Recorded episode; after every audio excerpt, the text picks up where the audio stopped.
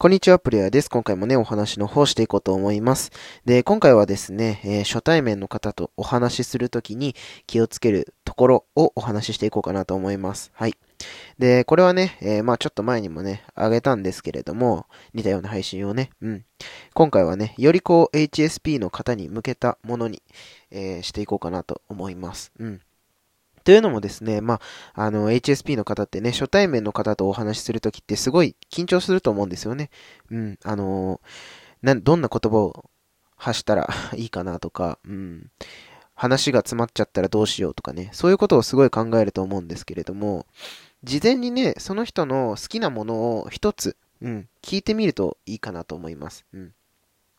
で、HSP の人ってね、何よりこう話が詰まるとか、あの、その場の話が盛り上がらないっていうのがね、まあ、一番怖いかなと思います。まあ僕はそうなんですよね。うん。で、それがね、嫌なので、あの、その人の好きなものとか、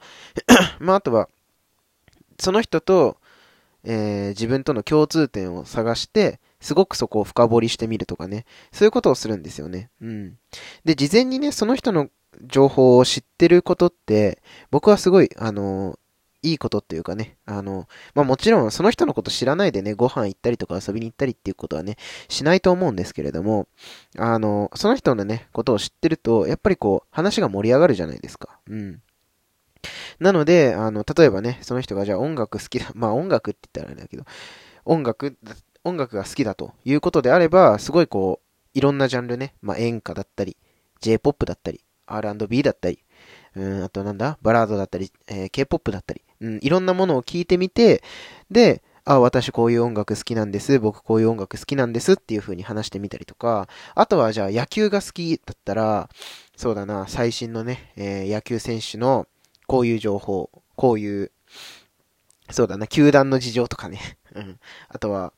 その選手の、ん？その球団のどんな選手が好きか。とかね、そういうようなね、お話ができたらすごい楽しいかなと思いますね。うん。で、一つね、やっぱりこう、